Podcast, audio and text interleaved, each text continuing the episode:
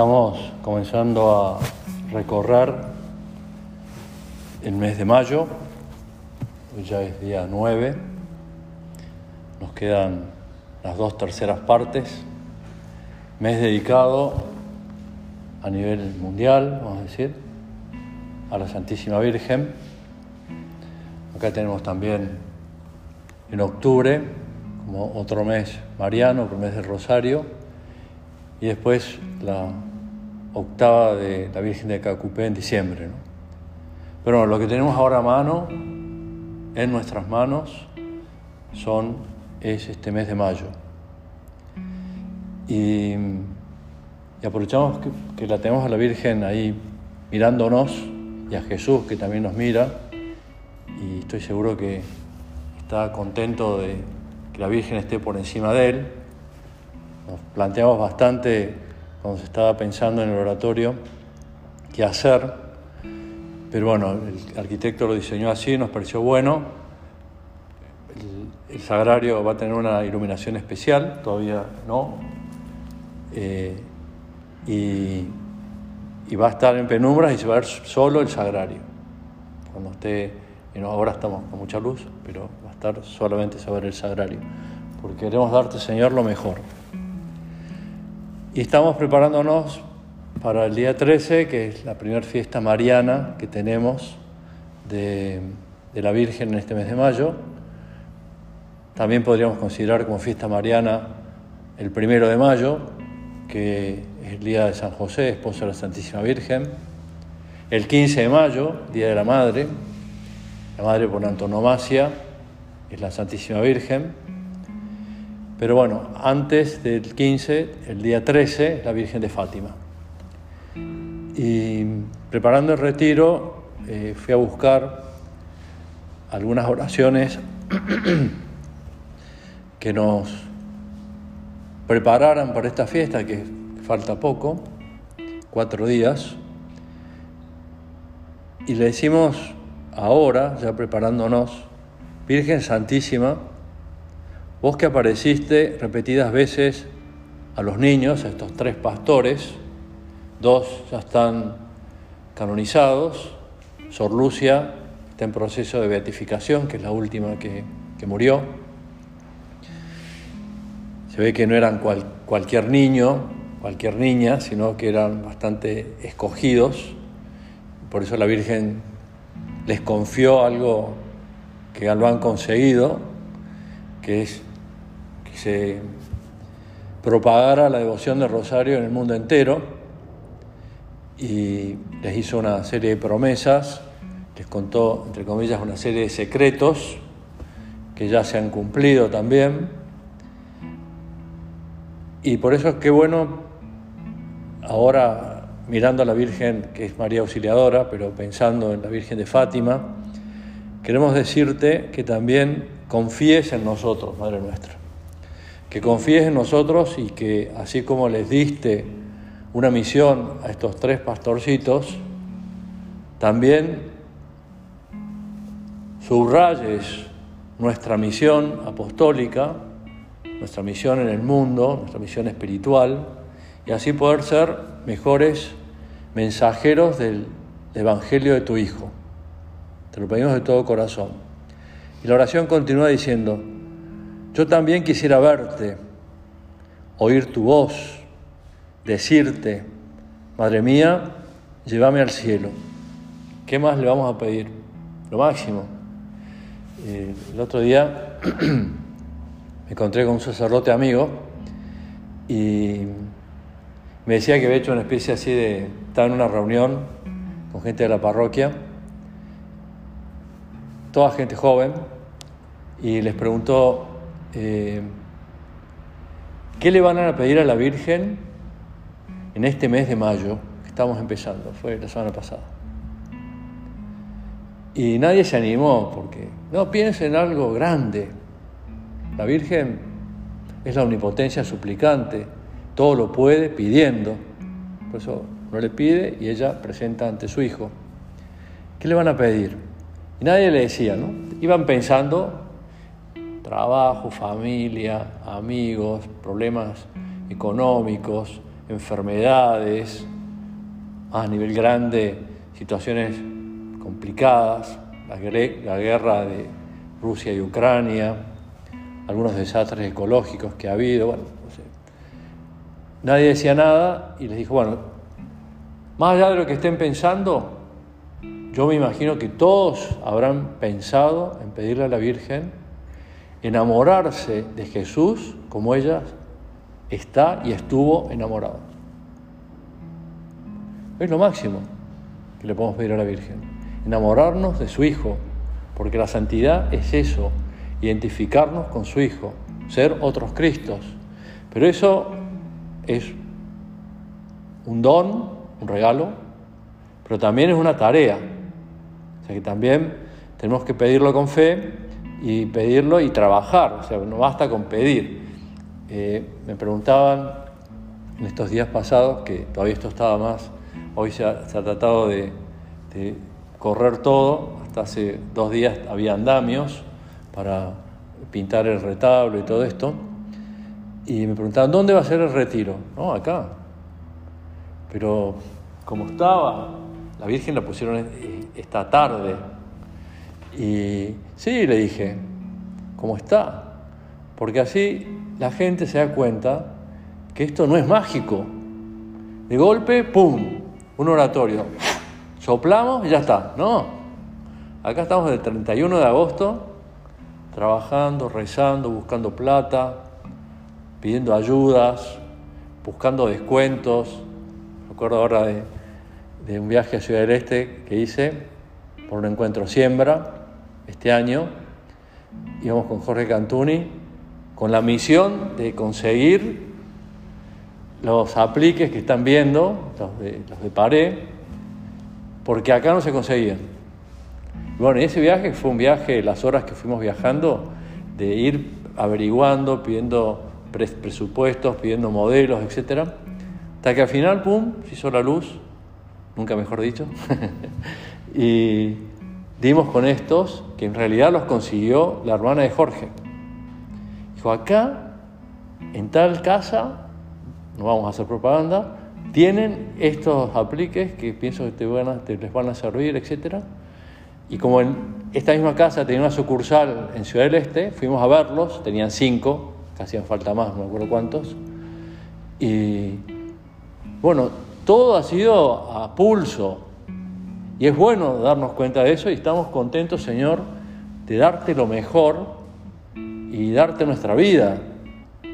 Pero le pedimos ayuda a la Virgen, porque la Virgen fue quien más te quiso y nosotros queremos aprender de tu madre a quererte como ella te quiso, a hablarte como ella te habló, a tener detalles como ella tuvo, a cuidarte como ella te cuidó. Eso es lo más grande que le podemos pedir. Y, en eso está incluido, llévame al cielo. Ahora, este mes, tenemos dos solemnidades. El 21 de mayo es la ascensión del Señor a los cielos y el 28 de mayo es la venida del Espíritu Santo. Ahora estamos recorriendo este tiempo pascual, donde el Señor se va apareciendo, si, si van siguiendo los evangelios de estos días, a, los apóstoles, va sacándole dudas, los va fortaleciendo, les va ayudando, les da de comer, eh, les, ayuda a que no se hundan en, la barca, etc. Y porque habían estado con muchísimo miedo, lo habían abandonado a Jesús, salvo Juan, el apóstol más joven. Y el Señor pasa con ellos tiempo, va, se acerca, eh, les alienta, les anima, le sigue mimando, por decirlo de algún modo, le sigue formando. Pero eh, eso tenía un tiempo, hasta que volvía con el Padre. ¿Y para qué vuelve al Padre? Vuelve al Padre porque su lugar, el lugar de Jesús es en el cielo, pero dijo, voy a prepararles un lugar. O sea que el Señor también, estando aquí en la tierra, nos quiere en el cielo y lo que mejor podemos hacer es pedirle ayuda a la Virgen para que ese lugar que su Hijo nos tiene preparado podamos llegar.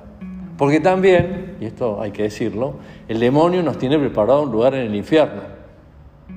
Y así como el Señor manda a sus ángeles, tenemos a la Virgen, tenemos a San José, tenemos un montón de santos a quienes acudir y pedirle ayuda, también el demonio tiene un ejército de diablitos que anda dando vuelta y cualquiera de nosotros podría decir, este me tentó en esto, este metí la pata en esto porque me dejé engañar. Bueno, vamos a ganarle la partida al demonio llegando al cielo. Que cuando le preguntan a San Pablo, los primeros cristianos, porque fue San Pablo, San Pablo no lo conoció a Jesús personalmente, igual que nosotros. Lo conoció con oración, con los sacramentos, con la formación. Y, un día el Señor se lo quiso llevar al cielo antes de morir. Entonces, eh, típica cosa que corre, ¿no? Se enteraron muchos de que algo, había, algo extraordinario había pasado. Y algunos se enteraron concretamente que había sido arrebatado al cielo. Entonces ahí empezaron a preguntar, Pablo, contanos cómo es el cielo. Su respuesta es una respuesta verdadera, pero no, no sabía cómo explicar. Ni ojo vio, ni oído oyó las cosas que Dios tiene reservadas para los que le son fieles. Esa es la palabra clave, fidelidad. Fidelidad a Cristo, fidelidad a la iglesia, fidelidad al Papa, fidelidad a tu familia, a tu esposa, a tus hijos, a tus amigos, a tus compañeros de colegio, a tus compañeros de trabajo, con quienes fidelidad. Las cosas que Dios tiene reservadas para los que son fieles. Cuando el Señor se va, dijimos, pero igual, yo me voy, les voy a preparar un lugar, pero les voy a enviar el Espíritu Santo, que los va a fortalecer y que los va a, darle como más...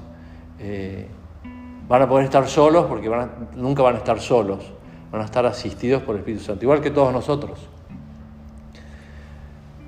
Queremos llegar al cielo. Confiando en tu amor, te pido que me alcances de tu Hijo, Jesús, una fe viva. Los apóstoles vivían con Jesús esos tres años que estuvieron y así todo dudaban. El primer papa lo traicionó a Jesús. Dijo que no lo conocía. El momento más difícil de la vida de Jesús, aquí en la tierra, la pasión. El primer papa, cuando Jesús camina por las aguas, en una tormenta, estaban todos los apóstoles en la barca. Eh, primero piensan que es un fantasma, después se dan cuenta que es Jesús, porque lo ven a esta distancia, de acá al banco más o menos. Y entonces el Señor les habla y dice, quédense tranquilos. Y San Pedro le dice, si realmente sos Jesús, mandame que vaya junto a vos caminando sobre las aguas. Hay que, hay que tener garra, vamos a decir, para, para hacerlo. Y va, va. Dice, sí, vení.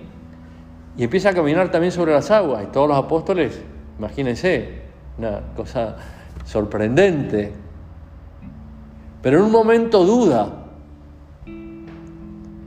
y se empieza a hundir. Y dice, Jesús, salvame, ayúdame, no me quiero ahogar. Y lo saca. Y, entran juntos a la barca, en medio de la tormenta, San Pedro agarrado fuertísimamente del Señor, Señor no me sueltes nunca más. Y después el Señor ¿qué hace? Aquieta la tormenta, aquieta las olas, aquieta todo y se vuelve un mar súper tranquilo. Se van a Cafarnaún, que era hacia donde iban. Pero le faltó fe.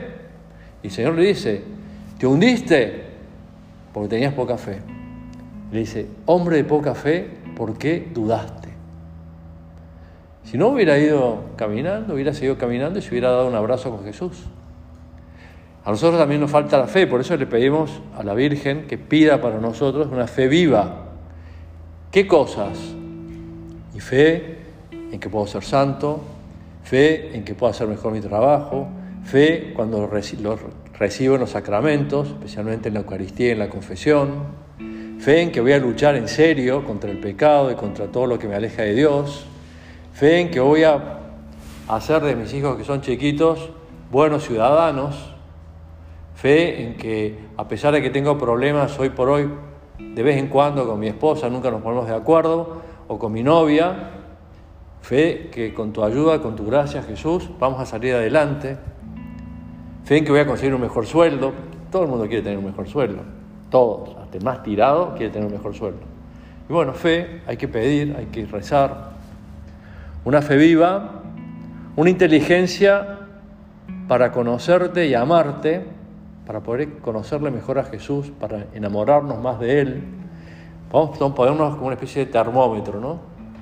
Yo cuando estuve internado, dos o tres veces al día, me ponía el termómetro, ¿no? Y después me lo dieron al, termómetro como un souvenir del, hospital, ¿no? Porque yo lo había pagado, así que otra que souvenir, ¿no?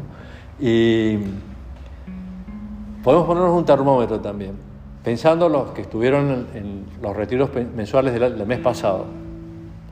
Seguramente se habrán propuesto alguna cosa. ¿Cómo nos fue? Ese es el termómetro de, que mi inteligencia le mandó a mi voluntad hacer lo que había me había dado cuenta que podía hacer para mejorar mi enamoramiento de Cristo. ¿Cómo me fue? ¿Cómo cumplí? Ya por lo menos uno puede decir, volví y acá estoy. Eso ya es importante. Porque otros que estuvieron no han vuelto, a lo mejor van mañana o pasado a Punta Rieles. Pero bueno, acá estamos. Una inteligencia para conocerle y amarle paciencia y gracia para servirle a tu hijo y a mis hermanos. Y un día poder unirnos con vos allá en el cielo. Eso es lo que se le pide a la Virgen de Fátima. Seguramente esta oración se ha ido tomando de cosas que le decían los pastorcitos al Señor a través de la Virgen y se armó esta oración. Hay otra más cortita que también me gustó. Le dice, Madre mía, también te pido por mis padres, para que vivan unidos en el amor, por mis hermanos, familiares y amigos, para que viviendo unidos en, en familia, un día podamos gozar con vos en la vida eterna. Qué bueno tener esos sentimientos, confiar, confiarle a la Virgen. Para nuestra voz, tu hijo te hace caso. ¿Cómo fue el primer milagro de Jesús? Y porque la Virgen le dijo, no tienen vino. ¿Y qué le contesta Jesús? Pero bueno, nosotros no somos los anfitriones de esta fiesta. ¿Qué, nos va a ti y a mí? Le dice. Parece medio despreciativo y no fue despreciativo, diciendo, nosotros no tenemos arte ni parte en esto. Los cálculos no los hicimos nosotros. Lo hizo la familia, los novios, lo que sea. Últimamente he tenido que casar a algunos novios y nos juntamos con bastante periodicidad y una de las últimas veces que nos juntábamos era, bueno, está todo preparado, está todo listo, sí, está todo bien, qué sé yo. Uno de los últimos, llego a la iglesia, a hacer casamiento con misa, no había nada para la misa. Nada, nada es nada. Se pueden imaginar, faltaban 15 minutos para llegar a la novia, me había dicho que a las 4 y cuarto iba a llegar, le dije a la mamá de la novia, decirle que no entre, que dé vueltas. Y le pregunté el otro día, estuve con ella, con, con ellos, con el, matrimonio. dije, ¿te llegó el mensaje? Sí, nos paramos en un lugar, en una sombra, hasta que mi madre nos diera el luz verde para llegar. Bueno, preparación, preparación, preparación, pero nunca se termina de preparar todo. Por eso es que Jesús le dice, ¿qué nos va a ti y a mí? Pero la Virgen que leyó el pensamiento de Jesús, dijo, hagan lo que Él les diga. Y Jesús les dice, llenen todas estas tinajas hasta arriba y convierte todas esas tinajas de agua en vino, el mejor vino. Por eso es que Jesús también como está muy involucrado, y es bueno involucrarlo, y es muy bueno involucrarlo también a la Virgen, a San José, en nuestras propias familias. Cuando no sepamos cómo resolver algo, preguntárselo a San José, ¿cómo lo resolviste vos? San José se parece mucho a nosotros, porque también tenía pecado original. La Virgen no, fue concebida sin pecado original. No por eso tenemos menos confianza en ella, todo lo contrario, sabemos que tiene más gancho.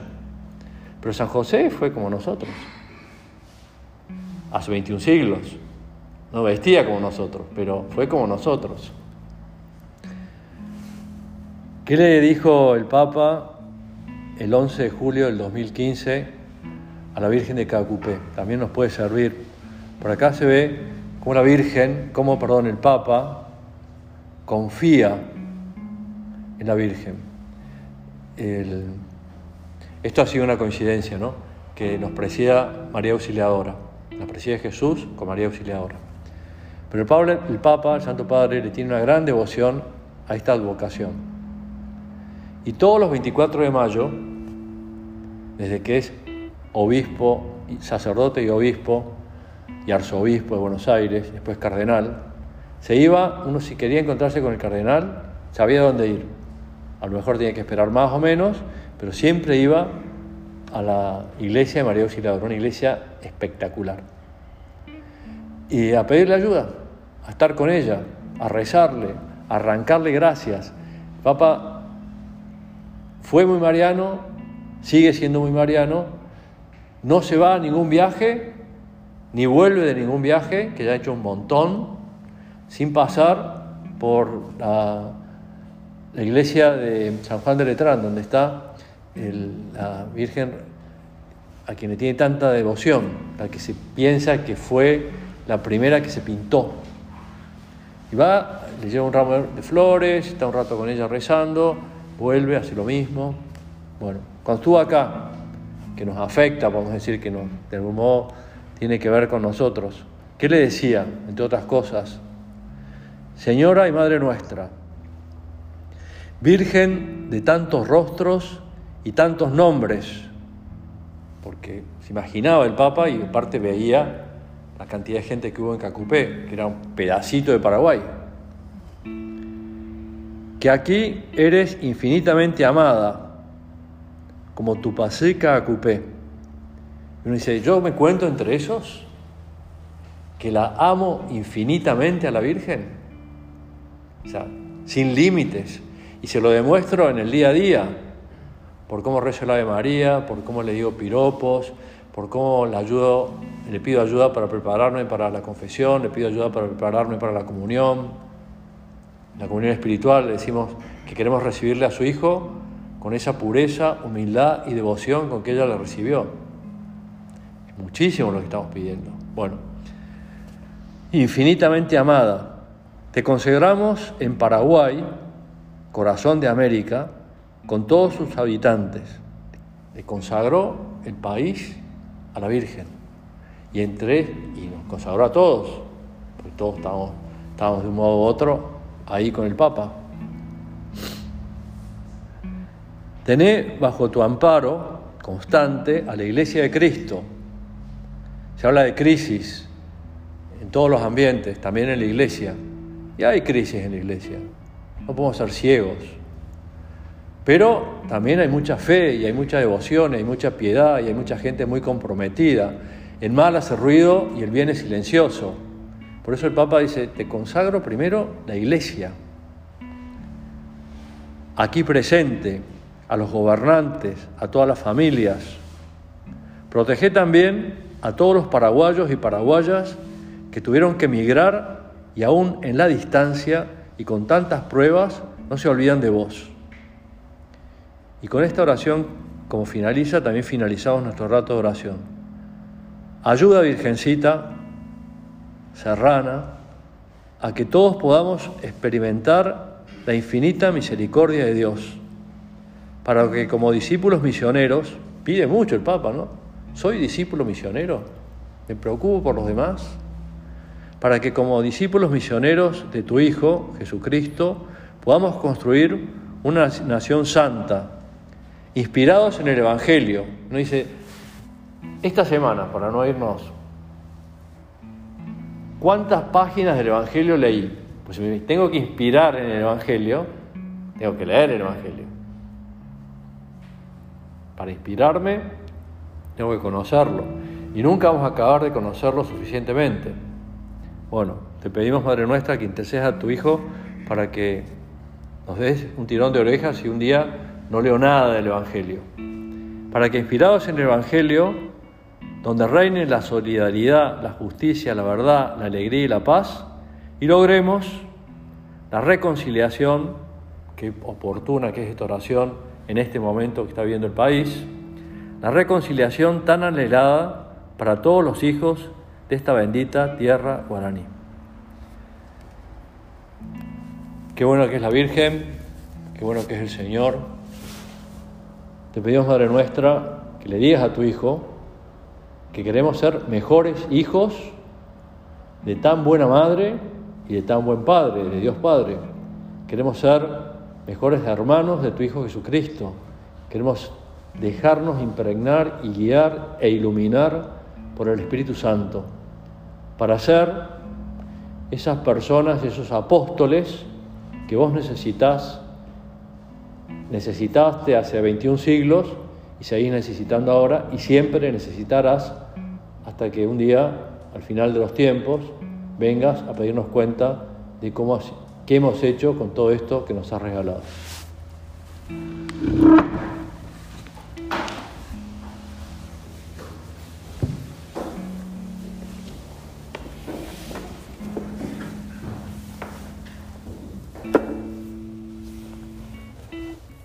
Gracias, Dios mío, por los buenos propósitos, afectos e inspiraciones que me has comunicado en esta meditación.